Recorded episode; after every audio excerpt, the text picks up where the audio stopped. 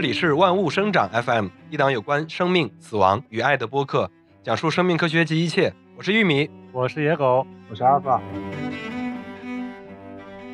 这一期我们厉害了，这期又怎么厉害呢？这期我们要聊一个跟我们日常非常相关的一个话题，因为人大概有三分之一以上的时间都是在睡眠中度过。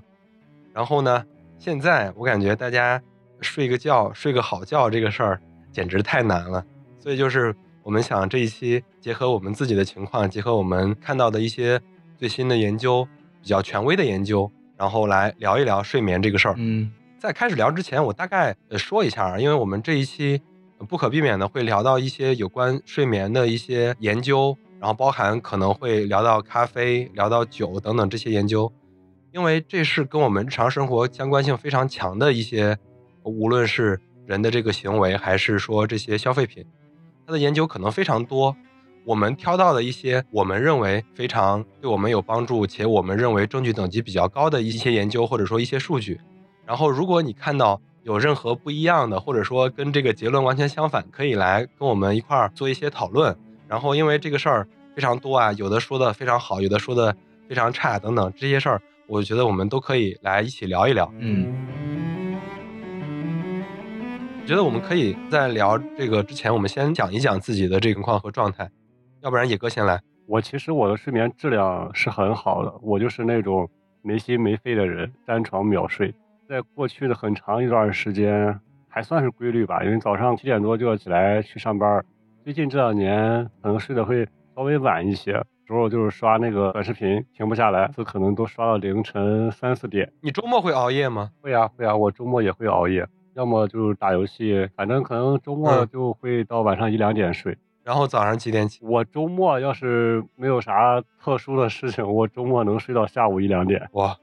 羡慕！我就总结一下，相当于野哥是工作日的时候还是比较规律的，基本上能到七个半小时到八小时，然后周末就比较熬夜，然后睡得也比较久，能睡到中午。阿尔法呢？你的整个这个就是工作日和周末现在有区别吗？因为你现在也不上班。对啊，我我其实也没有什么太大的区别现在说起来好像就我在上班啊。没错，现在就你在上班。啊。对呀、我的睡眠分阶段的，比如说之前读博士的时候，然后那会儿就是睡眠质量很好，但是睡眠的时间很短。大概多久？就是比如说疫情的期间，我们需要做的东西非常多。嗯，我很经常就是在夜里和国外的各种大咖开会。嗯，就那一阵儿，可能每天的完整的睡眠时间可能只有四个小时，当然也会在白天趴一会儿。你看嗯你这个就是院士的睡眠作息，别吹了，晚上你每次都要再吹一遍四。个小时。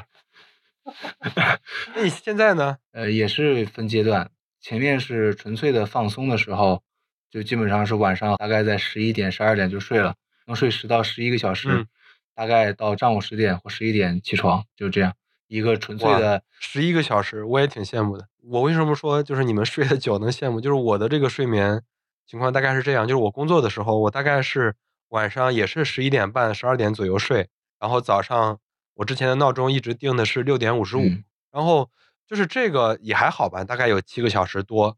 然后我最不舒服的，或者说我觉得我自己睡眠质量差的最主要的佐证是，我到周末睡不着。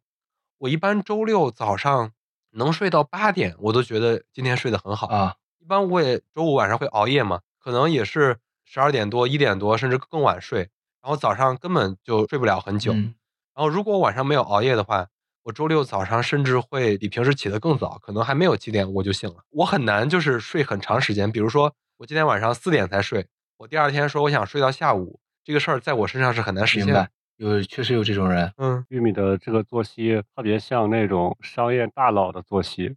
每个人都要被你吹一遍，我发现。接着我的那个前面那个说，最近因为跟国外那边联系非常多嘛，然后那边就是基本上要在那边去跟那边做很多的交流，相当于我其实在做倒时差的状态了，已经基本上都在两三点左右才能睡，然后白天可能嗯到十一点左右，十、点十一点这样，也是有点不太健康，反正我觉得。嗯，我其实有还有一段非常糟糕的睡眠时间，就是在我毕业前那段时间，那那半年吧，嗯那段时间是我最糟糕的睡眠状态，可能两三点钟睡觉，早上六七点就要起，这样过了一段时间之后，就会让我身体有明显的感觉。比如说我这样连续了一周或者是两周左右，我的心脏就会有点难受。哎，我嗯跟你有同样的经历，是我有时候分明到点儿了要睡觉，但是确实嗯不想睡，然后就在那儿玩手机，有的时候就会有那种感觉特别心慌，就感觉快猝死了。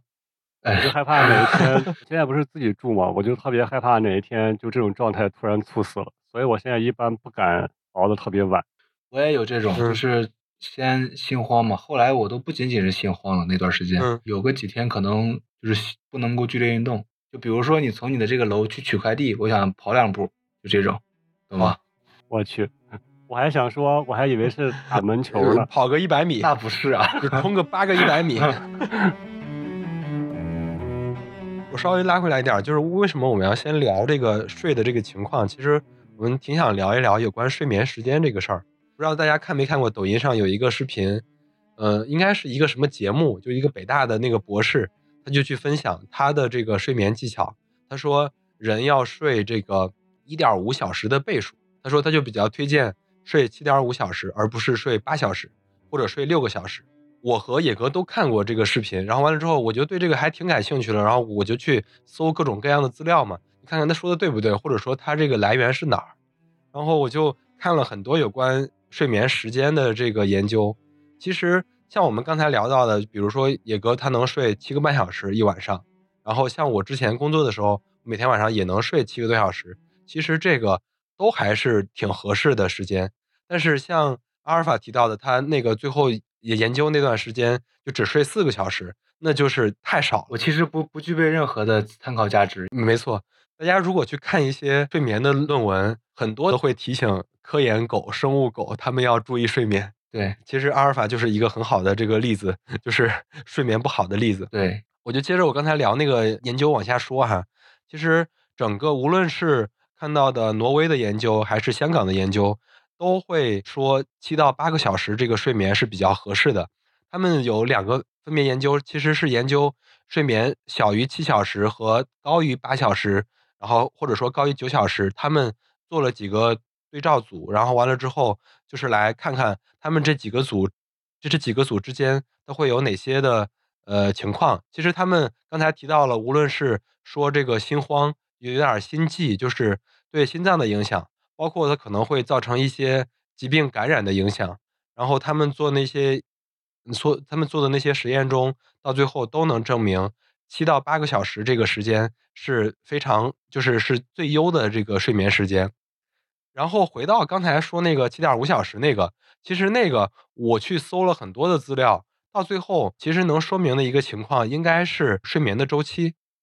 人的这个睡眠周期大概就是一点五小时左右是一个睡眠周期，它主要分成了非快速眼动睡眠期和快速眼动睡眠期。其实就是我们如果你有什么智能手表或者说一些什么智能产品的话，那上面会写到你是是不是在深度睡眠，还是在浅睡眠，还是在醒的这个过程。然后整个人大概一点五小时左右会是一个这个睡眠周期，但其实它这个一点五小时不是就是特别准的，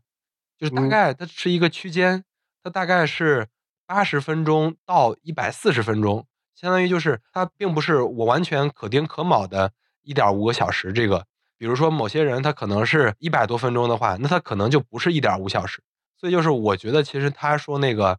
没有太多的完全的科学道理，但是有有一定的道理啊。所以就是整个这个事儿还是跟每个人个人差别还是挺大的。其实我觉得主要是因为普通人他没有办法界定到底哪个时间算是进入了睡眠，因为正常的人在刚开始睡着那个时候状态，他其实是有意识的，就是最开始呢十分钟左右吧，可能已经进入了那个相当于是睡前的一个呼吸均匀，然后心率均匀的那个状态，但是其实你的意识还没有睡着。嗯，其实我我觉得无无所谓，就是你知不知道自己进不进入睡眠这个时间没有太大的所谓。但是整个所有的研究，国内的、国外的这些研究都比较明确的指向了一个时间阶段，就是七到八个小时这个时间，然后他们叫黄金曲线，就是到这个七到八小时这儿是整个对你的身体健康最优的一个睡眠时间，然后无论是减少还是增多，都可能对你的健康有损害。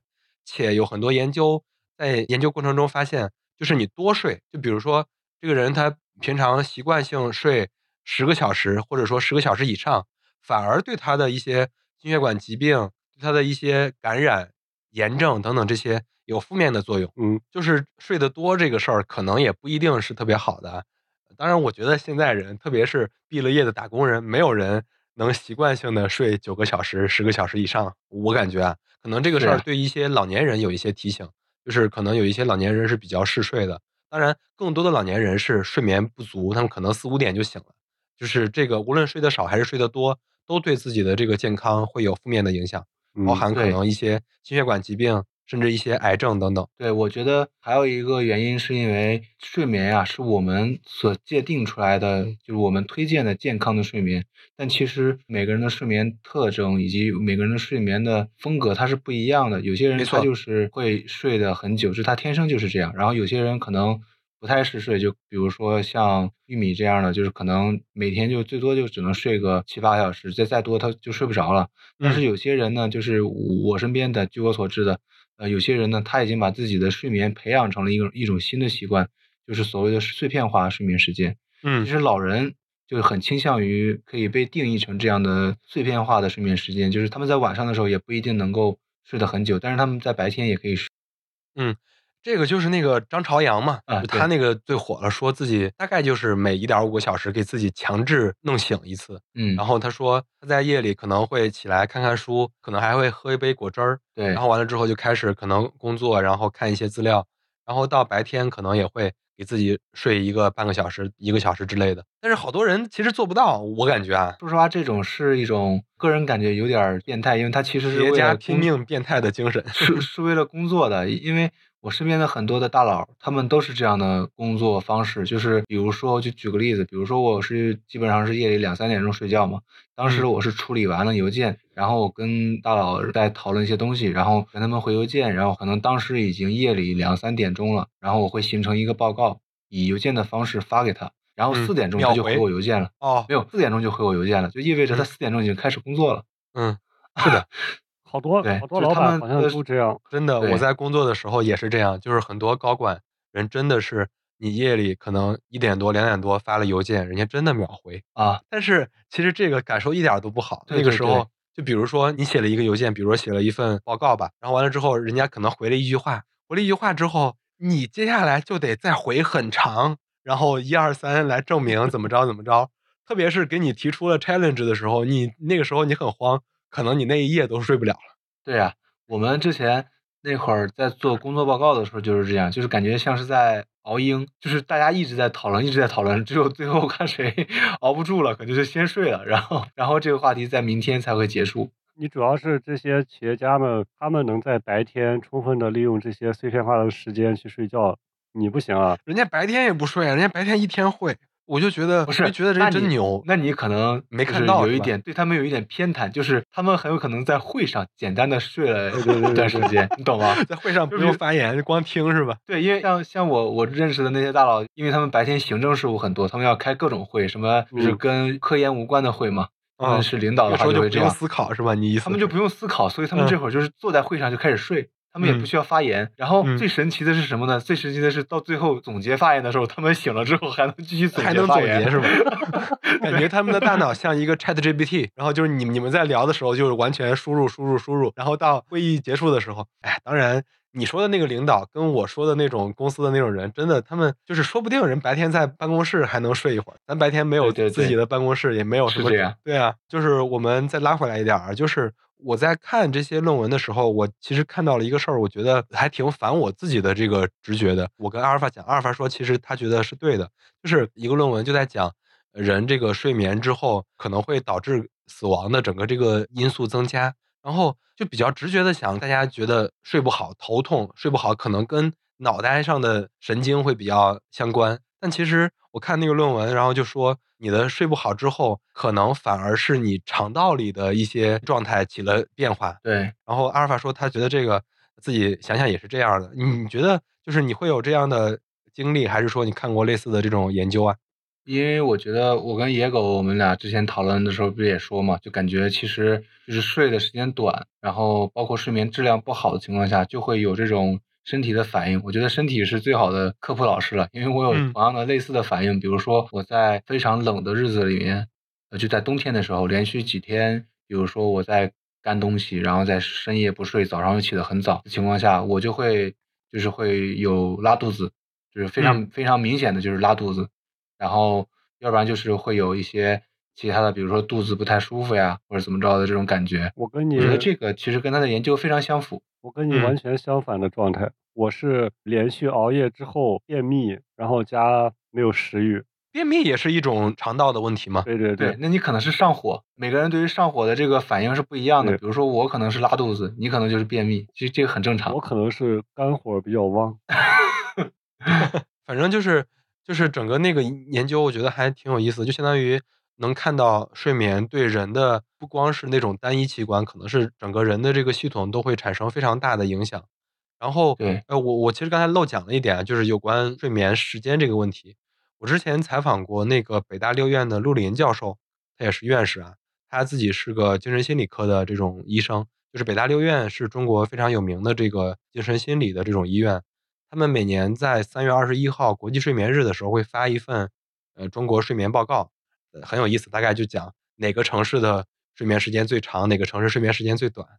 我们如果没有记错的话，好像是黑龙江一个城市睡的时间最长，然后广州一个地方睡的时间最短。我想讲的是，我当时给他提了一个问题，就是说我们必须要在某一个时间段睡觉嘛，因为他也说了七到八个小时。就比如说有些人是晚上九点到第二天早上五点的这七八个小时，有些人嗯是晚上一点到第二天早上九点或者十点这七八个小时。然后他当时的回复是说，其实这个你只要养成习惯、规律，什么时间你只要睡够七八个小时，这个事儿其实你只要有自己的这个规律都没有问题。对这个事儿有时候觉得挺反那个中医讲的啊，比如说子时还是什么时，就是你必须要怎么睡，然后怎么着的。然后我觉得这也是一个参考吧。因为那个时候寒气比较重。嗯，反正就是它不同的流派，它之间会有不太同的这种观点，我觉得都可以作为一个参考。对，我觉得这个其实很有道理的，嗯因为他说的这个相当于是你只要形成自己的风格就行了。嗯比如说刚才我们说的提的那些碎片化睡眠时间的人，他们很习惯那种睡眠呀，所以他们在那种状态下也可以生活的很好。嗯这都是就是每个人就不同。其实还有一个点就是，嗯就是你看人作为一个生物，这已经几十万年、上百万年的发展，然后从有文明记载以来，古时候不是说那个日落而息，日出而作嘛？然后为什么中医要讲这个？就是晚上要早点睡啊，然后早上可能要在太阳升起的差不多那个时间点去起床。它其实就是通过这种这么多年流传下来的天人合一的这种习惯吧。嗯嗯就是一个生物能这几十万年里都有这个规律，这就证明它生物体本身是需要这些充足的时间或者叫时间点的睡眠，然后来唤醒它的一些精神啊，或者是一些体力上的一些嗯消耗。嗯不矛盾啊，我觉得这两个都不矛盾，因为现在对对人他跟之前也不一样了。比如说，现在很多人就是晚上工作的，比如说搞直播的，人家可能就要搞到两三点，然后但是你只要睡够那个时间，养成自己的生物节律就可以。对，但就是古代人他也不是到了太阳一落山、天一黑之后他就马上睡觉了，他们也是有夜间活动的，只不过不像现在会很晚，因为现在大家的可见光源太多了，不管是你的灯啊、电脑呀、手机啊这些，它都会让人在这个相当于这个生物体它本身该睡觉的那个点，让它持续的兴奋。嗯我之前看过一个报道上说，现在这个手机还有电脑屏幕的刷新率不是越来越嗯高了吗？这个屏幕的刷新率越高，会让人的大脑会越兴嗯奋，它就可能更难嗯睡觉。是的，这个事儿我还可以多说一点，因为那个施一公教授他刚发了一篇论文，就是来讲这个，就是我们身边的这些嗯手机的这些信号，包括 WiFi 的那些信号，然后包括各种各样的那个电磁信号，它的辐射都会导致人的这个睡眠。它其实有两个，第一个是让人更难入睡，第二个点是让人这个睡眠的这过程中，刚才讲的那个周期里的那个深度睡眠的那个时间减少，然后清醒时间变长。这是它整个研究的那个核心结论嗯啊。就是我们大概往回拉一拉，我们来聊一聊这个跟睡眠最相关的几个消费品。我们先聊咖啡吧，要不然。感觉现在特别是打工人们啊，就是没有一个人能脱离开咖啡或者说茶，就等个他们的作用机制差不多啊。然后就是前几天还有一个热搜的事件，就是讲说福建那边他们的一些检验部门，然后说星巴克、瑞幸他们都有一些什么致癌物质等等这些事儿。其实这些事儿的报道每年都有，但其实呃到最后都会有一些比较科学的那些数据来证明这些研究没有那么相关。然后有关咖啡这个事儿，各种各样的研究很多，结论完全相反的特别多。就比如说，有些人说咖啡特别好，它不光能提神儿，还能对抗心血管疾病。然后有些人就会说这个咖啡致癌，咖啡怎么着怎么着。这些研究就太多了。因为我们三个人应该还都算是咖啡的这个爱好者，我觉得我们可以来聊一聊我们怎么样来服用咖啡这个 打工神器。然后以及整个这个咖啡它的这个作用机制大概是什么样的？我先插一句啊，就是我现在觉得，就是所有的不管是官方发布的新闻，还是某一些检测机构或者是科学院发布的新闻，他在说一个东西好坏的时候，如果他前面没有加上一个剂量，一般反正我都觉得不太让人信服。起因就是因为亚硝酸盐致癌这个事情，其实每天人都在摄入不同比例的亚硝酸盐。没错，就是不谈剂量，谈其实是呃谈危害，就是耍流氓嘛，是吧？对对对对对对，就是这个观点。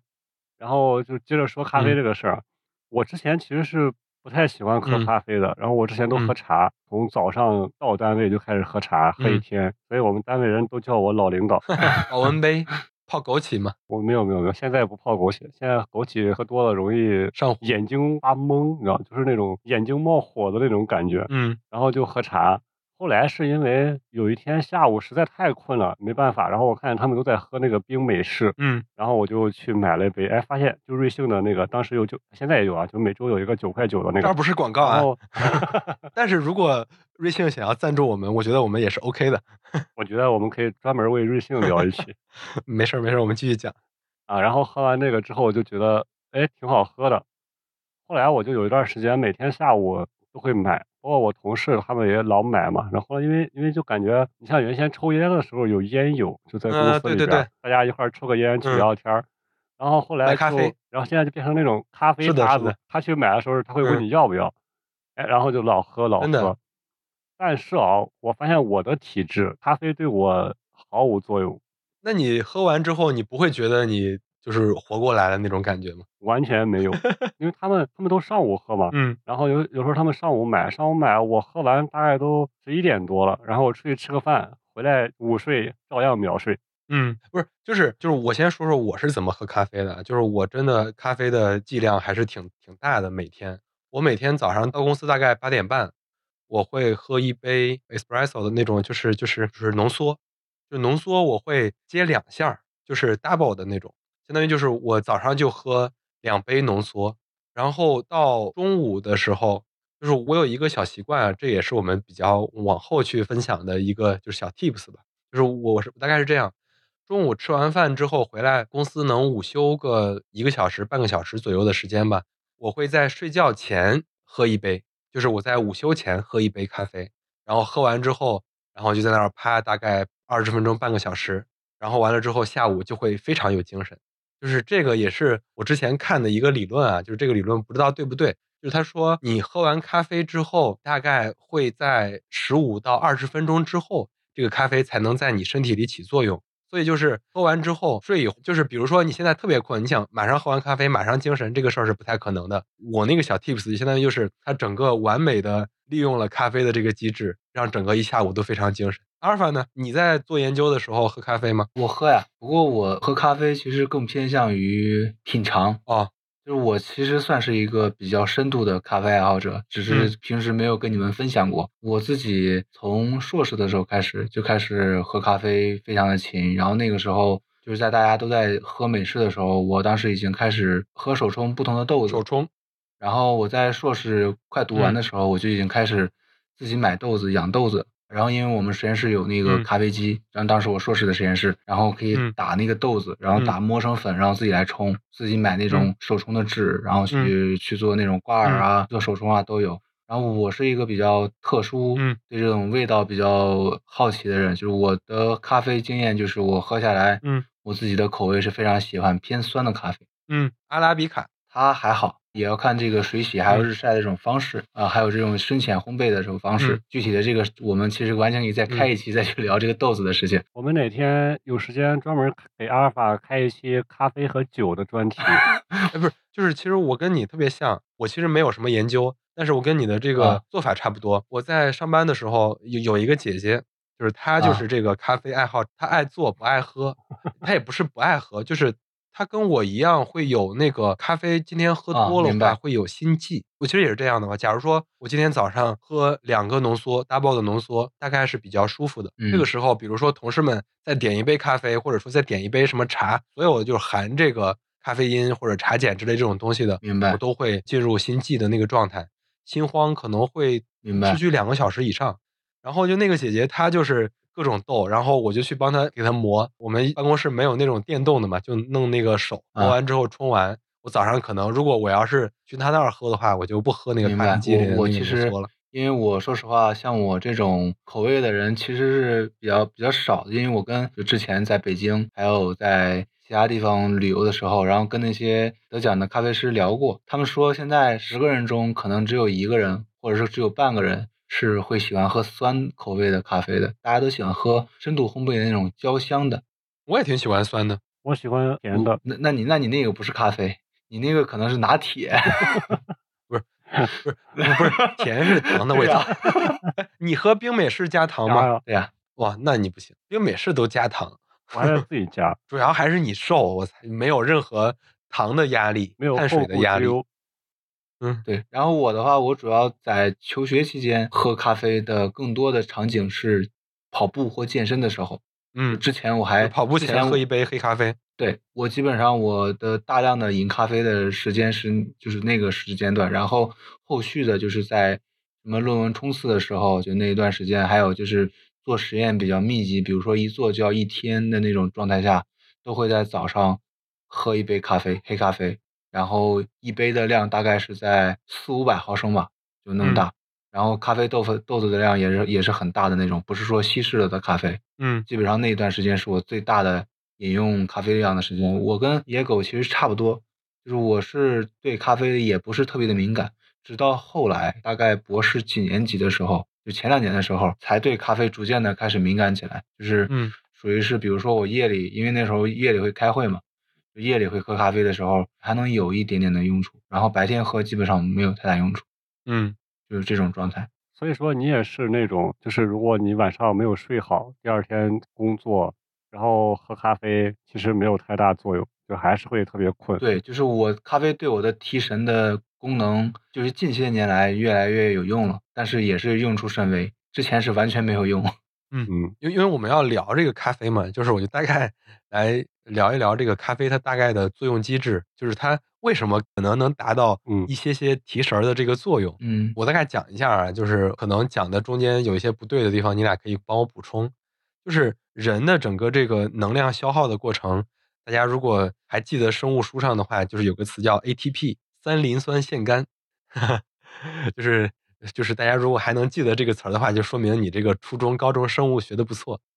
然后它整个就是你的这个能量传递的物质，然后整个能量的过程是这个三磷酸腺苷它的三个腺苷水解嘛，然后脱离，然后相当于就变成了你的有一个副产物，本来是三磷酸腺苷嘛，然后让这个腺苷脱离出来，然后你的大脑怎么会感到你疲劳了、你困了？就是因为这个腺苷会和你细胞中的某一个受体结合，这个结合完之后就会传递给大脑说，哎，你这个能量用的太多了，你整个这个身体机能用的已经不少了，然后就会传递一种这个疲劳的这种信号，然后这个时候可能就提醒你，就你这大脑这个皇帝就提醒你，你要休息休息了，你要睡一睡了，你要就是犯一下困了。然后呢，这个咖啡它是一个什么玩意儿呢？就是这咖啡因它整个的过程，就它的这个分子就比较跟这个腺苷比较像，然后它也能跟细胞上的这个腺苷受体结合，但是它又跟这个腺苷不完全一样，它没有办法能发挥那个腺苷的那个受体神经调节的作用。所以取而代之的是，它虽然阻断了腺苷和受体结合之后给大脑传递信号的作用，它阻断了这个之后，人可能会感到不想睡，然后亢奋，然后抗疲劳，但是整个这个状态它不会持续太久，就是过一会儿身体里的咖啡因就会被身体代谢掉，代谢完之后你还是会很困。所以我们老说说什么我这条命是咖啡给的，说这个很多人加班很久，或者说连续加班之后就靠咖啡续命。其实咖啡是给你续不了命的，它只是短暂的让你没那么困，让你稍微提了一点神儿。包含很多人说这个咖啡因不敏感，或者说喝完咖啡没用，可能也是跟身体里的这套机制是有关系的。嗯，哎，所以你看这个时候是不是应该喝加浓拿铁加糖？那不行啊，就是糖可以给细胞提不是？供能量。那你这个就完全的错了。因为因为你这个本来这个困的这个过程，或者说你能量消耗的过程，就是人体整个的这个机体的一个大的反应。比如说你喝了一个特别甜的拿铁，喝了很多糖，这个时候，嗯，你就会陷入那个就是胰岛素的那个增加的那个过程。胰岛素增加，然后就会让你特别困，就跟你吃了一碗碳水，吃了一碗面条之后，你特别犯困，跟那个逻辑是一样的。嗯，哎，那我知道我为啥。就是喝完咖啡之后会困，因为我一般只喝甜口的，我很少喝无糖的。哎，我几乎没有喝过带糖的咖啡，我喝的都特别甜。最近不是出了一个厚乳的？哎，你别说了，就是瑞幸的那些各种风味拿铁都挺好喝的，但是就是确实超级甜。就你说那个后乳的那个，本来里边就有那个乳酪的那个甜，然后在它必须得加糖嘛，然后整个。就贼甜，对，所以就是刚才讲的咖啡的那个机制，我们大概能看出来，就是咖啡顶多能充当一个你的这个充电站，或者它其实也甚至连充电站都不能算上，你算是一个迷惑你身体机能的一个假的充电站。但是真的要所谓的补充能量，还是要在你无论是加班熬夜之后，还是说你在比较高强度的工作之后，好好睡一觉。嗯，对，睡觉是最快最好的恢复。精力的一个手段就是真充电站，嗯，然后就是刚才聊到那个野哥说到那个剂量的那个事儿，因为这几天不是上了热搜嘛，就是说这个什么瑞幸、星巴克等等他们的咖啡中检测出来的这个致癌物，但其实这个事儿不是今年的新闻，就是我说这个真的新闻，这个事儿在几年前都发生过，然后也有媒体报道，只不过人们就选择性的遗忘，就这一次他又上了新闻，又上了热搜。可能这些品牌现在比较火吧。然后它检测出来的最核心的所谓的致癌物其实是丙烯酰胺，简称 AA。这个 AA 啊，在各种就是稍微膨化或者说就是稍微需要用到烘焙的这种食品里都有。无论是你买的这个薯条，还是说你日常做饭，可能都会有这个。它其实就是我们老说那个美拉德反应之后，那个烘焙之后会产生的一些物质。这个它确实是二 A 类致癌物，但是人体是有一个最大承载量的。这个事儿虽然国内没有剂量的要求，但其实像欧盟一些发达国家，他们做了相关的要求。就比如说你做的这个薯片，你这个薯片里你的这个 AA 的含量必须要低于多少多少。这个事儿可能我们未来几年中国国内也会做，但是至于咖啡这个事儿啊，你每天除非你喝一百杯，或者说。大几十杯咖啡以上，可能这个事儿才会对你产生一点点影响。但是如果你每天就喝一杯，或者说喝呃两三杯，这个事儿对你几乎是没有影响。然后有些人会问说，你这个持续喝，就是你每天都喝，这个会不会累积啊？这个也没有太大的累积效应，因为它到人体内之后，人体也会代谢。所以就是那个热死致癌那个新闻，我们简单就说这么多。嗯，是不是可以进入下一趴了？没错。因为我们说到咖啡，就得说到酒，因为很多人会用酒这个来助眠，或者说他可能就是爱喝酒，然后就用助眠这个作为借口。对我就觉得我们这个也可以好好聊一聊。就是之前好多那种广告呀，或者是电视剧里边也会透露出来这种信息，就是说晚上。喝一杯红酒会睡得更好，没错，而且就是就那种而且高端的，对对对，那种社区，而且感觉特别有档次，对对对对。然后这个其实我觉得我很有发言权，嗯，因为我我有相当一段时间是有这种习惯的，就是在疫情刚开始之后的那段时间，要要跟国外开会，白天要工作，嗯就那段时间其实喝咖啡对我没有用，嗯。然后我就最后试了很多方式，然后最后发现只有就是因为玉米跟野狗都知道我比较喜欢喝那个威士忌，所以我最后试了就是在在开完会睡前喝一杯威士忌，一杯当然不是一整杯，就是那种多一个底儿多一个厚一点儿那种状态的量，然后喝一杯就基本上可以睡得很好，可以保嗯。证我能够快速入睡，要不然的话嗯。我基本上那段时间是没有办法。就是很快的入睡的，就是嗯可能就是入睡都要耗个一小时嗯那段时间，因为刚嗯开完会，神经也比较兴奋。我曾经试过你说的这个方法，然后我也买了一瓶，嗯然后我就每睡之前稍微喝一点儿。但是我发现这样的快速入睡这个状态特别不对，对我感觉就整个人有点懵懵的那种状态睡了。对，你你说的对，这个关于这个方向，其实我我那你不是没有有睡眠压力吗？不是不是，就有有一段时间他哦说喝杯酒你分手那段是不是？啊，不是不是，有一段 直接这段要这段要逼掉是吧？不用，咱咱承认，就是有一段时间，对，就有一段时间，阿尔法不是说，呃，晚上睡觉喝杯酒会睡得好吗？然后我本来是那种嗯深睡比例比较少的人，就是我睡十个嗯小时，深睡也就是两个小时左右，有时候还不到两个啊小时。所以我想嗯其着，实这种是不是喝杯酒会好一点儿？哎，结果喝完之后，那个睡之前那个状态超级不得劲儿，头感觉都晕的。嗯对嗯关于这一点，我查了很多的，不是这期查的，其实是很久之前我自己就看过很多的东西。就是首先就是从头到尾，我们要首先总结一个非常重要的重点，就是无论是未成年人在听我们的播客，还是成年人听我们的播客，这个结论就是，任何饮酒都无法去帮助你助眠，就它只能嗯短暂的让你进入睡眠状态，但它不能够帮助你睡得好，并且不能够帮助你的身体呃恢复疲劳。没错。然后有一个非常重要的是，那个《中国成人失眠诊断与治疗指南》里面写过，就是睡前一定不要饮酒，特别是嗯不要去想着去靠这个酒精依赖入眠，就嗯这种。然后这个其实我自己，因为我对日本的那个呃文化有一定的了解，当然了解也不太多。呃，因为我有朋友在日本那边留学，之前他说了之后，我们俩在讨论的时候，我后来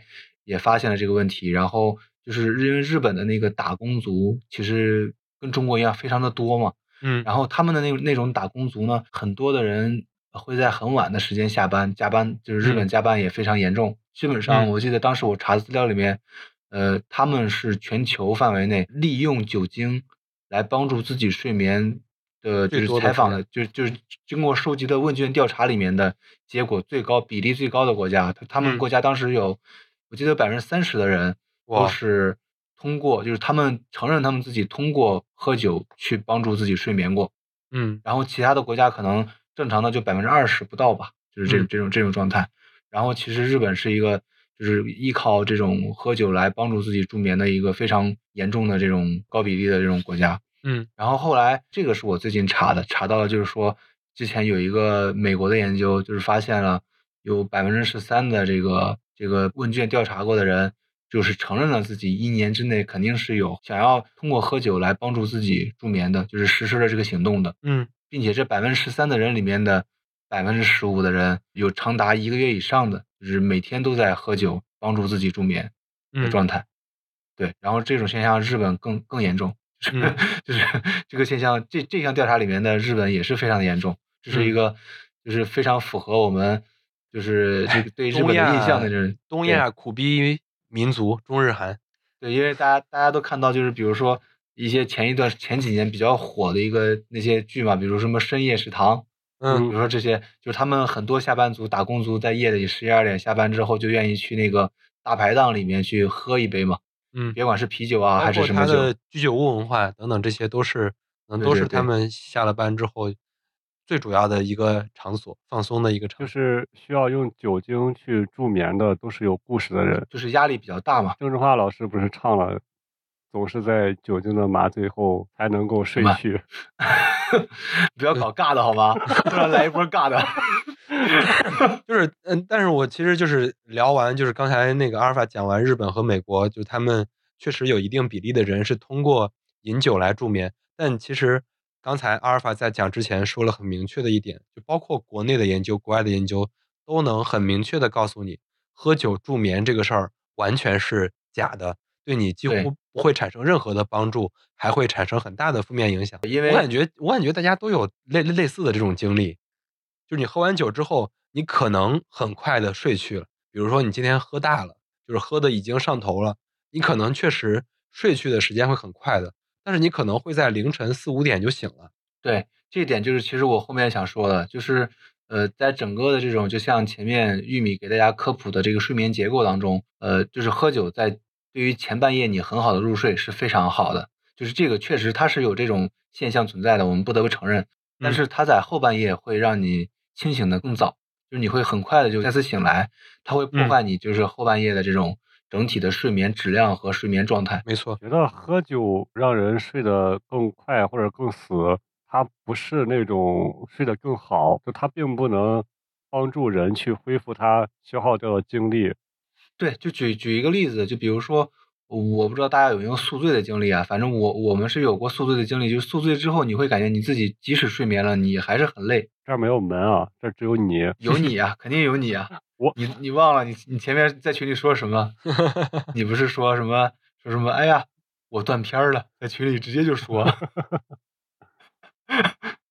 然后就是接着说，就是说后面的什么，比如说大量饮酒，然后前半夜的那个那个快速眼动睡眠比例，它是会，就是整个的这这种睡眠比例它是会下降的，而且整体的这个整夜的这个快速眼动的这个睡眠比例，它都是下降的。没错，就是这个快速眼动这个 REM，它其实就是对应的比较好好解释的就是你的深度睡眠时间。对你的这个深度睡眠时间其实是为你恢复精力、恢复健康提供很大帮助的这个时间。嗯，对，而且而且像这种就是酒精类的这种东西，它其实比如说你先喝了一点，你会先先很兴奋，后面嗯才会逐渐的，就是相当于你的精神的那个兴奋状态被抑制，然后逐渐的变得有镇静效果呀，然后会让嗯你觉得昏昏沉沉啊，反应慢怎么着的，其实这些都是酒精的副作用啊。嗯，就是它不能被被当做一种助眠的方式，这个没错我我自己后面也是深有体会的。没错，这一点我们多巴胺那期讲过，相当于就是嗯你在刚喝酒的时候，你处于一个多巴胺就是欲望的模式，相当于就是你的这个身体里的酒精在逐步的增加，这个时候你是非常的快乐的。但是当你酒精开始下降或者酒精开始上升的速度变慢之后，酒精对你身体产生的作用，比如说让你的肠胃不舒服，让你的反应变慢，这些就会让你整个变成一个非常难受的这个状态。所谓的昏昏沉沉，所谓的助眠，其实是你身体在很难受的一个状态。嗯，对，反正就是说，就是饮酒这个事情，它是没有办法使用这个东西来助眠的。另外还有就是，我想我想去吐槽一点，就是说这个很多可能是有这个文化输出的嫌疑啊，就是这个东西，因为我们看到的很多电影里面，比如说一些非常老前锋的，就欧妈那那种那那种那种人，比如在欧洲那边的，他们那些什么所谓的王室啊、王储啊，或者是那些贵族的人，他们在睡前都喜欢喝，就像刚才野狗说的，都喜欢喝一杯红酒。但其实那个红酒不是，就是不是真正意义上的这个葡萄酒，它那个葡萄酒不是那个所谓的英文那个 wine 的意思，就嗯那个酒在欧洲那边是有一个非常独特的名字叫 port，、嗯就是波特酒。那个酒是他们那边的所谓的比普通葡萄酒糖度更高、酒精度更高的一种酒，但是它也是葡萄酒的一种。嗯呃，大家晚上睡前推荐，就是他们所谓的他们愿意去推荐去喝的那个酒，其实就是 port。这个酒就是相当于是睡前喝一杯，他们就是，但是这个其实很多是通过这个文化输出啊，呃，嗯电影里面这种桥段呀、给大家这种暗示，就是说好像我这样喝一杯我很优雅，然后我我也能很很快的入睡，就嗯显得我很有格调。但嗯其实这个事情是不对的。嗯，对，就是我特别想提醒，就是无论是红酒、白酒、啤酒，它到最后都是酒精嘛，就是只是嗯酒精浓度高和低。然后它就是，当然你喝的时候它有风味不同怎么着，但是如果你想用它来助眠的话，它其中起作用的就是酒精。然后我们也反复的说，酒精对于人助眠这个事儿，或者说对于人睡眠这个事儿，只能说它是有害，没有任何的好处，可以这样说。对，而而且而且你要是就是长时间的利用这个酒精来助眠的话，很有可能睡眠没有什么改善，但是你又染上染上了酒瘾，就会觉得对酒精非常的非常的需需需求需求度非常高，就会有一点嗜酒精了。这种状态其实反而更差。嗯嗯对，而且呃，另外一点就是整体的这个，另外一点就是整整体的这个酒精对大家的这个代谢呀，无论是代谢对身体的对身体的危害，其实是非常明显的。我不知道之前有没有大家有没有了解过，但是也在这里也可以给大家再科普一下，就是整体而言，这个酒精呢，它的代谢其实是分为两种途径的，就是从普通的人还是就是正常的呃这些实验里面，它都是分为两种途径来去代谢的。整体的这个代谢方式呢，第一种是酒精首先通过这个乙醇去青酶，然后变成乙醛。乙醛大家都知道，它是一个一级致癌物，致癌物嘛。然后嗯这个东西就是它会先被在你身体里代谢成乙醛，然后乙醛再在身体里面通过我们自己的这个乙醛去青酶，再变成乙酸，乙酸再会变成脂肪，或者是变成二氧化碳和水和热量。嗯所以就是很多人喝完酒之后会感觉身体很热嘛，就是这个，这是这个原理。后面还有第二种路径，就是会通过过氧化氢酶或者是细胞色素这一类的东西，然后也是把酒精先代谢成乙醛，嗯，然后进一步的在后面再变成什么乙醛脱氢去氢酶、乙醛脱氢酶也好这种东西，然后后面再变成乙酸，再进一步的变成脂肪啊，还有这个二氧化碳和水啊，还有热量这种。但是呢，就是划重点啊，在这里就是说，整体的这个代谢路径里面是一定会先变成乙醛的，乙醛嗯是对人体伤害非常大的。比如说你第一天晚上喝完酒，呃，当天晚上可能会有都会有作用，或者说是第二天就会感觉呃胸闷、心慌、恶心、气短，这都是就是乙醛的对于人体的这个直接的这个危害的这种临床症状吧也好。嗯然后呃，在整体的这种代谢途径当中呢，乙醛也是对于人类来说是一个不可避免的这种路径，所以饮酒越少越好。嗯，就是今年的一篇顶刊里面也已经说明了，就是说这个酒没有什么所谓的友好剂量，比如说之前有些言论就是说可能喝一杯或者是几十毫升，对。每天这个是对身体的心血管啊什么的非常好的。嗯，但今年的一个最新的研究就是证明了，就是柳叶刀发的，我记得。对对对，是柳叶刀那篇文章，就是说，呃，酒多少剂量都是有害的，滴都不行，我记得它的标题，对，只有不喝是无害的，嗯，一滴都有坏处。对的，是的，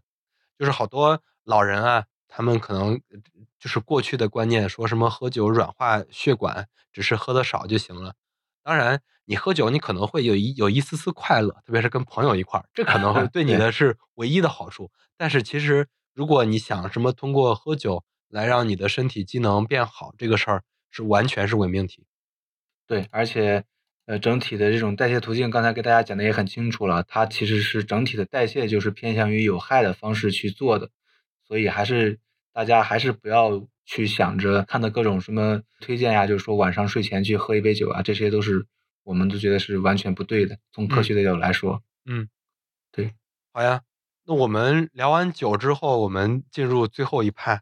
我觉得我们每个人来给大家一点点小 tips，就是你的睡眠小妙招。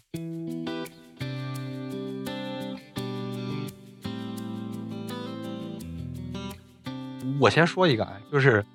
因为我那个从前年开始听播客之后，我觉得其实我们的那个听众里也有相当大的比例是二十三点到十二点，还是二十三点到凌晨一点听的。我其实觉得这部分人就是放着，然后完了之后就听着听着就睡过去了，或者说不不不能不能叫睡过去了，就是听着听着就睡着了。然后就是我我其实觉得好多人会有这样的习惯啊。我之前还有一个表弟，他每天要听着那个《爱情公寓》睡觉，就是他必须得播着那《爱情公寓》。我我其实觉得挺大声的，但是他还是能听着那个睡着。还有好多人听郭德纲、于谦他们那个相声，都说我记得是他俩有野狗这不是在说我吗？听相声这不是在说我吗？嗯我每天都听相声睡觉的。嗯，就是我们每个人都分享几条你自己的这个睡眠小 tips，要不然那个野哥先来。我确实是每天，几乎每天啊，就是我自己睡的时候都是听着相声睡觉的。你会放那个自动关闭吗？还是说你就放着一直到早上了？我最、啊最早的时候，我我是就一直放，后来我发现可能你连一段都听不完就睡着了。就睡着了。然后我 就定时了，定半个小时左右，然后就放那儿。其实有时候也听不见啊，因为你躺那儿的时候，你的耳朵就一个耳朵压在枕头上，我是侧着睡啊，听不太清。它就是有个声音在那儿响着，然后就睡着了。然后我之前也在网上看到过一些白噪音，就听一些高山流水的、深海的、宇宙的这些声音，我也试过，但是不行，没有于谦好用，对，没有郭德纲好用，没有没有。但是我我会用那个，就是我午睡的时候，就是自从那个苹果不是出那个降噪耳机，然后我中午的时候，我还真的会听那个就是白噪音，就是之前支付宝出过一个小程序。然后后来有一个软件叫潮汐，英文叫 Tide，就是它里面有一些那个什么森林的，然后篝火的，然后海洋的这个白噪音。我中午的时候就是就我刚才说那个方式，我中午先喝一杯咖啡，然后再听着那个白噪音，我能会有一个大概二十到三十分钟的挺好的质量的睡眠。就是我就趴着睡，我觉得那个还挺有用的。啊，我觉得它其实是一个就是稳定频率的声音就行。啊，也也是也是，我听相声睡觉，他现在有有那种专门助眠的版本，他会把那唱那一部分给点掉，对对对，要不然郭德纲声音本来也尖，不然叫小翻了，对，肯定就吵醒了。哎，你说的太对了，就是我记得那个 B 站上有那种什么说无柳版，就是那个相声里的柳就是唱嘛，对对对对对，然后还有就是有些人打呼噜。就是这种声音，你听习惯了之后，就是也很助眠的。真的吗？我不信。不是，你再给大家科普一个垃圾的知识点。这个，这个明明是因为你长期被身边打呼噜的人 PUA 了，他一直打呼噜，然后突然某一天不打呼噜，你不适应，你懂吗？不行，就是打呼噜这个我还是受不了。我之前还有一个发现，就是我之前在老家，我那个时候旁边不是有工地在装修嘛，嗯，然后我不知道为啥他总是晚上也装修，夜里装修，然后他还有那种当当。我不知道在干啥，就是就就有那个声音，然后我就在那听那个东西，感觉是灵异故事，睡着了。不是，只能说你睡眠质量太好，什么打呼噜也能睡着，装修也能睡着。对，说到打呼噜，我其实还想挺想提醒一句的，就是我还是之前因为在一七一八一九年的睡眠节的时候，我都去参加他们那个活动，就是打呼噜这个事儿叫睡眠呼吸暂停。就是这个疾病现在其实是非常普遍的，就正因为它非常普遍，现在很多医院都专门开了相应的这种门诊，然后来治疗这个疾病。大家如果可能试了很多偏方，试了很多那种事儿，你都解决不了的话，你其实可以去医院看一看。嗯，他们大概会有两种方式，如果你适合做手术的话，他会给你做手术。当然，很多人可能通过减肥，通过各种各样的方式就能解决。还有一些人可能会需要带那个呼吸机，就是带一个呼吸机之后，他可能过一段就会好，或者说过一段也好不了。但是他至少带了呼吸机之后，对他自己有帮助。因为打呼噜这个事儿，不光是可能会让自己这个就是吵别人，或者说让自己睡得不好，它其实严重影响你自己睡眠的这个质量。因为它叫睡眠呼吸暂停，你就可以理解，相当于中间你会断气儿。那可能还会对你的整个心脏、对你的身体机能产生非常大的影响。我我我就我就插一段这个，继续说那个阿尔法有什么小妙招吗？我一一般睡觉都是一个比较正常的状态，要不然就是那种精疲力竭了，到到那儿就能睡，然后睡的时间也很长。呃，还有就是我觉得可以提一点，就是说大家在睡前的时候可以把。如果没有特别多的事儿的人，比如说你你没有什么必须夜里要处理的东西，或者必须夜里要去跟别人联系的时候，手机可以关机。那手机的那个电磁波其实是对人的那个深度睡眠是有影响的，会导致你的这个深度睡眠的这种状态减少。对电磁辐射那种，这个是我试过的。包括我的朋友，我有一个朋友非常在意这个事情，他自己专门对，就他自己专门拿他自己做过实验。就是他自己有一段时间是开着手机睡，然后有一段时间是关着手机睡，然后他根据他自己的那个手表去统计他自己的睡眠的不同的这种状态下的质量啊，还有时间啊，还有什么的，他自己都统计。然后统计完之后，他过来跟我讲，发现关上手机真的会有用。确实，那肯定会有用。这我想插一个，就是因为现在不是每个人都能做到晚上就彻底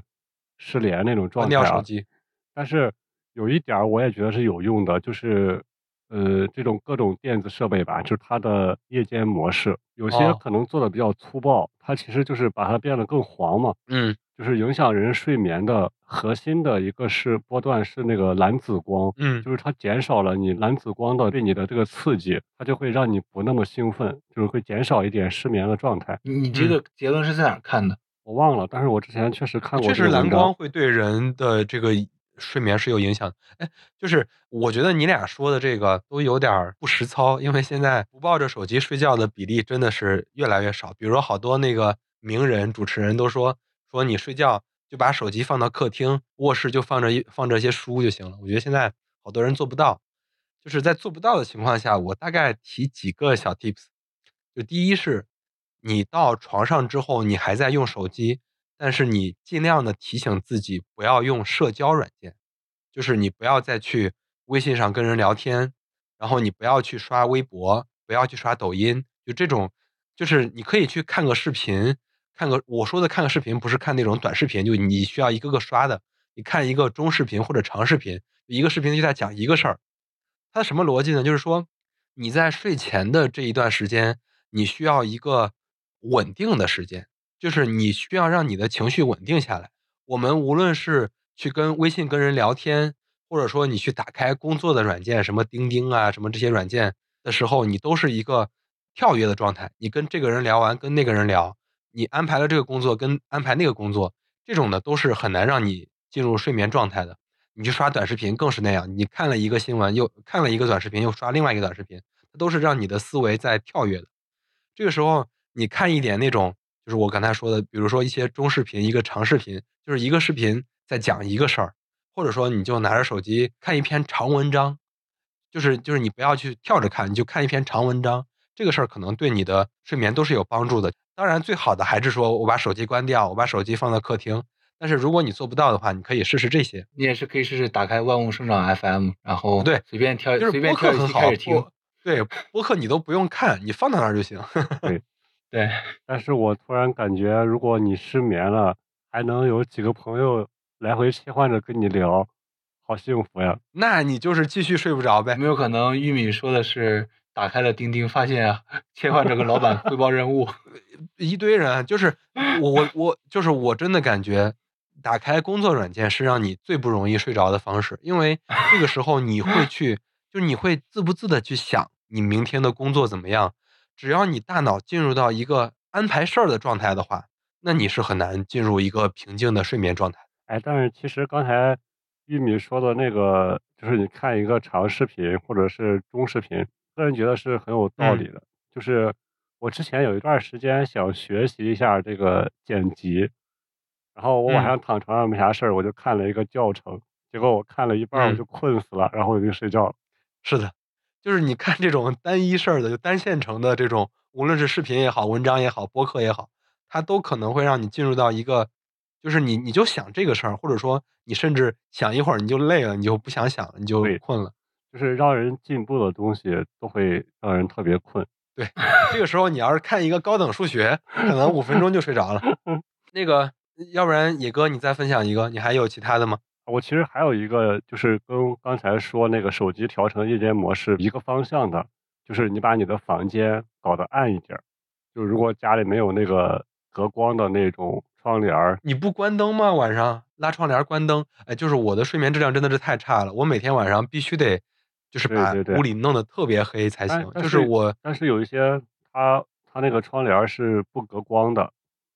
嗯，然后早上很早的时候，尤其是夏天很早的时候，那个出那个就已经有光进来了。嗯。然后就是也是那个那个原理，就是越暗的环境会让你睡得越好，也是因为暗嗯。环境下它没有蓝紫光的这个，就是对你对你整个人的这种侵入，它会让你睡得嗯。更踏实一些。嗯那我再分享一个啊，就是因为我现在就是 我现在是处于婚后同居状态，我可能比较容易做到，就是性生活可能是一个比较容易让人好好 睡眠，然后且整个睡眠质量比较好的一个状态。就是这个不不是我自己的体验啊，就是当然我自己也有体验，主要还是研究上讲的，就是性生活之后，特别是有性高潮之后，因为因为大家都知道啊，可能男的这个性高潮会比较容易一点。整个贪完了之后，他的这个进入进入睡眠以及深度睡眠的这个状态，都会比你那个正常状态要好很多。哎，这个原理你说跟那个，比如说你你去慢跑，跑了十公里、五公里左右，你回来冲个澡之后，你也会很快进入睡眠。它可能更多的是是不是一种疲惫机制啊？就是你太累了。呃，有两个方面吧，一个是疲惫机制，另外一个就是我们还是多巴胺那期讲的，嗯它会释放一个当下分子叫催产素，这个催产素它其实就会让人缓解压力，感到愉悦、放松，然后这些事儿都是对睡眠有帮助的。嗯然后当然，你看啊，我讲的是呃，就是同居的状态，就是其实我这儿不是鼓励啊，但是就是研究讲，就是如果你自己 DIY 的话，其实也能达到差不多同样的效果。我不知道我说清楚没有？啊，你说这个我都反应了一会儿。然然后野狗听完连夜去试了试，呃，我们我们得及时止住这个聊天的尺度啊，别那个什么，就是三个大男人来聊这个事儿，就是这个事情可以，但是不健康。就是过犹不及嘛，就是不嗯能太多。行啊，那我除了这个，其实还有一些别的方法，其实是我从一些从心理学方面来看的。他讲了一个叫反向的意念法，就是假如说我们现在很多人，我觉得我也经历过那种状态，就是晚上我特别焦虑，我自己睡不着，就是我明明特别想睡，我说我得赶紧睡，明天还有一个工作，明天还有一个什么重要的汇报等等这些事儿，我说我说十一点半赶紧得睡着，结果往往是这种状态下你很难入睡和很难睡得好。嗯然后他就那个心理学的那个方面，他就提了一个叫反向意念法。它整个的过程大概是这样的：第一个是先是保持一个比较好的睡眠环境，就是像我说的，拉上窗帘，屋里比较暗，然后整个也没有噪音，然后安抚一下自己的情绪，然后躺下，然后睁开眼睛。睁开眼睛之后，也不要老眨眼，这个时候告诉自己不要睡，要撑住。然后你这种时候，你过一会儿，你就会发现你的眼睛比较疲劳，很想闭上。这个时候你闭一会儿，再睁开，然后再次告诉自己不要睡，要撑住。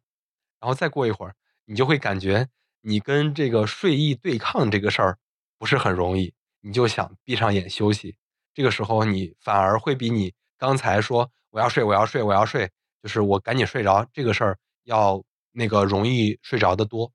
这是一个呃，算是他们心理学方面科普的一个事儿。我听起来感觉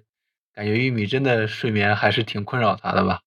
怎么感觉哎他的 tips 这么多？我还就是我试过各种的，我不知道你们试没试过，说什么美国海豹队睡眠法，就是说你吸七秒，然后憋五秒还是憋几秒，然后呼气，然后就进入这种循环，就是吸气、憋气、呼气，吸气、憋气、呼气。这个过程其实那些冥想的 APP 上也有类类似的方法，我自己试过，我觉得这个时有用，时没有用。就是有时候这个事儿还是挺有用的。我可能 有一个大概五分钟的循环，我就睡着了。但是很多时候是，我都把他那个冥想的那一个教程都听完了，我就重新又醒了那种感觉。就这种事儿，我我反正我自己在我身上没太多用。哎，那我有一个问嗯题，你用过褪黑素吗？我用过，有用吗？我用过，我我用过四瓶，就是那四瓶很多的啊，一啊瓶六十粒还是九十粒，然后那里那每天晚上只用吃一粒嘛，我自己感觉那个也没有什么用。哎，我觉我我觉得那个还还挺有用的，因为我有一段时间不是睡眠就是就是我的睡眠非常短嘛，嗯然后我这边我姐姐觉得我可能在那边比较辛苦，然后她给我买了一堆什么维生素啊，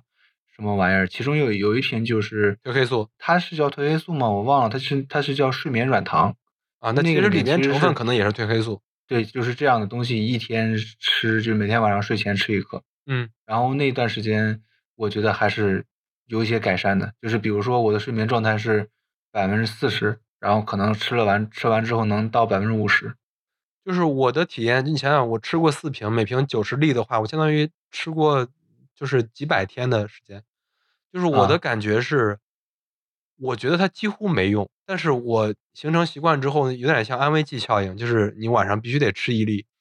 对，呃，我觉得什么时候最有用？比如说我今天晚上熬了一个大夜，今天晚上三点嗯才睡，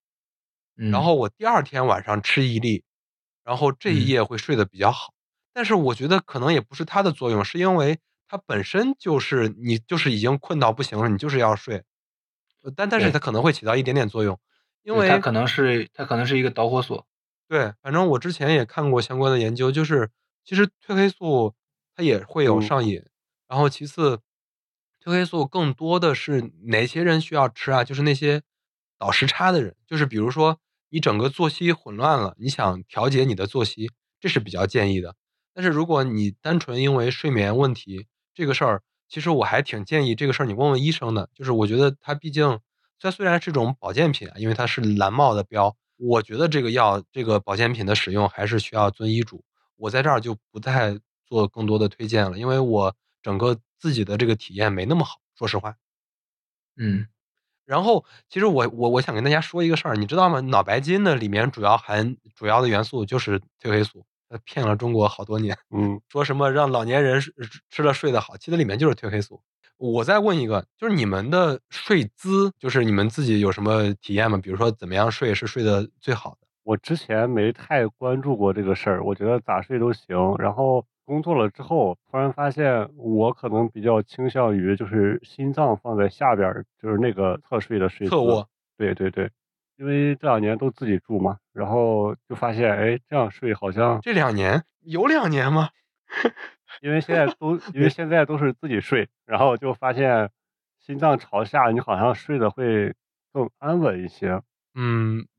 我不知道啊，这个事儿其实也是个人体验。对对对，个人体那个。阿尔法，你是怎么睡的？我我一般也是侧卧。对，就是我自己睡前感觉最舒服的姿势是侧卧，且就是两个腿岔开的那种，就侧卧的岔开。我不知道大家哦能不能 get 到那个姿势。哦，我知道。就那就是那个状态是我睡前最舒服，但是嗯我每天醒来的时候，我都是平躺着的，就是那个嗯状态。所以我也不知道就最舒服应该是哪个姿势。你说这个特别对，你说这个就是那个曼联，就是那个足球队曼联，他们有个那个嗯教练，就是教嗯人的这个睡眠的方式。他写了一本嗯书，就叫《睡眠革命》。你讲的就是那个叫婴儿蜷缩式，就是它大概是一个什么姿势呢？就是两个手交叉放在前面，然后侧过去睡。然后，但是他说了一个，就是假如说你是这个左撇子，然后你就靠左；你是右撇子，你就靠右，就是这样来嗯卧着睡。你怎么知道我是曼联球迷？我在开玩笑，因为我是曼城球迷，我不是曼联球迷。我是曼联球迷，谢谢。这你就这你都能那个那个反戈的，我还以为你真是曼联球迷呢 我。也是，我不是不是 我我我从来没有我从来没有喜欢过曼联啊，先先先声明。呃，我继续说啊，就这个睡姿这个，因为因为我确实睡眠困扰比较大，我尝试过很多睡姿，就比如说就这个侧卧的这个，我自己也尝尝试过，然后也感觉没那么好。我还看过很多网上的方法，比如说你有一个那个圆的枕头，就是那种圆的枕头，然后你你夹在双腿之间，然后说这样你侧卧着睡，然后也对你的脊椎比较好。这种方法我也试过，我也看过这类似的这种研究。然后，但是说实话，我的体验都没那么好。包括我还试过那种，就是正常的那种仰卧，然后但是给那个膝盖下面垫一个就是矮一点的枕头，就是相当于让你的腿稍微放松一点。这种方式，就是这种方式我，我其实我我没觉得它对我睡眠有帮助，但是它其实还挺舒服的。大家，我的天呐，你是试过多少？你现你简直现在是睡眠大师，我感觉你就我不是睡眠大师，我是我是睡不着大师，我才 就是这个。大家如果就是健身比较多，你真可以去试试，因为比如说你今天练了腿，或者说怎么着，你腿比较疼，嗯，就是在你的你睡着，你仰卧，然后在你的腿下面垫一个枕头，这个事儿还是对你的整个腰和腿会起到一个非常大的放松的作用。我记得玉米你是平躺着睡的呀？对我就是平躺着睡的。啊呃，刚才说我试过那个侧卧的，但是就是侧卧的对我帮助不大，我只能这么说。反正就是睡姿这方面最不推荐的就是趴着睡，就是俯卧着睡，就是所有的这个睡眠姿势里，就是俯卧着睡这个姿势是最不好的。第一，它可能会压迫你的这个胸腔，让你的这个呼吸不畅。对你呼吸不畅，你就很难睡好。然后另外很可能会引起你这个脊椎呀、然后包括背部的一些肌肉等等，让你的这个背部脊柱侧弯等等这些事儿都可能发生。嗯，但是我们也嗯就是我们在这儿就是讲它可能是最不好的，但是如果你就是习惯这样，可能整个人会有个人的帮助，但是它确实你需要提醒你自己是否有这个呼吸不畅，然后脊椎的问题，这个可能会跟你的这个俯卧的睡姿有关系。嗯，我觉得趴着睡最难解决的问题是你头怎么放的，趴枕头里边儿吗？就是不要枕头啊，好多好多趴着睡的人就不要枕头。啊，好吧，哎，我觉得啊就是我们聊到这儿就就特别可能就 KO 一下那些卖枕头的那些那些商家。我觉得我们到到这儿来植入一个枕头是非常合适的，但是我们现在没有。就是你们还有其他的小 tips 吗？没了，我很少 tips。如如果没有的话，那我们这期大概就聊到这儿吧。就是其实就是你看啊，我们这期连下来，你们也能看出来，像野哥和阿尔法他们整个睡眠的情况还是比较好的。阿尔法在他最后博士最后的那个阶段，可能经历了一段，他那个也不是自己睡眠不好，你呢应该就是因为你有高压的工作，你你没时间睡。对但是如果你有时间睡的话，你应该还是可以的。对，是的，嗯，但是我我相信有很多人可能会像我一样，就是睡眠很差，然后睡不着、睡不好。大家可以在我们的评论区来分享一些你们的小 tips，就像我们刚才聊的，就是有些可能是你非常个人的，然后有些可能是你非常推荐的，等等这些，然后也相当于让我们这个睡不好星人有一个伴儿。嗯，那我们这期就到这儿，好呀好呀，好呀，那我们拜拜，嗯下期见。拜拜拜。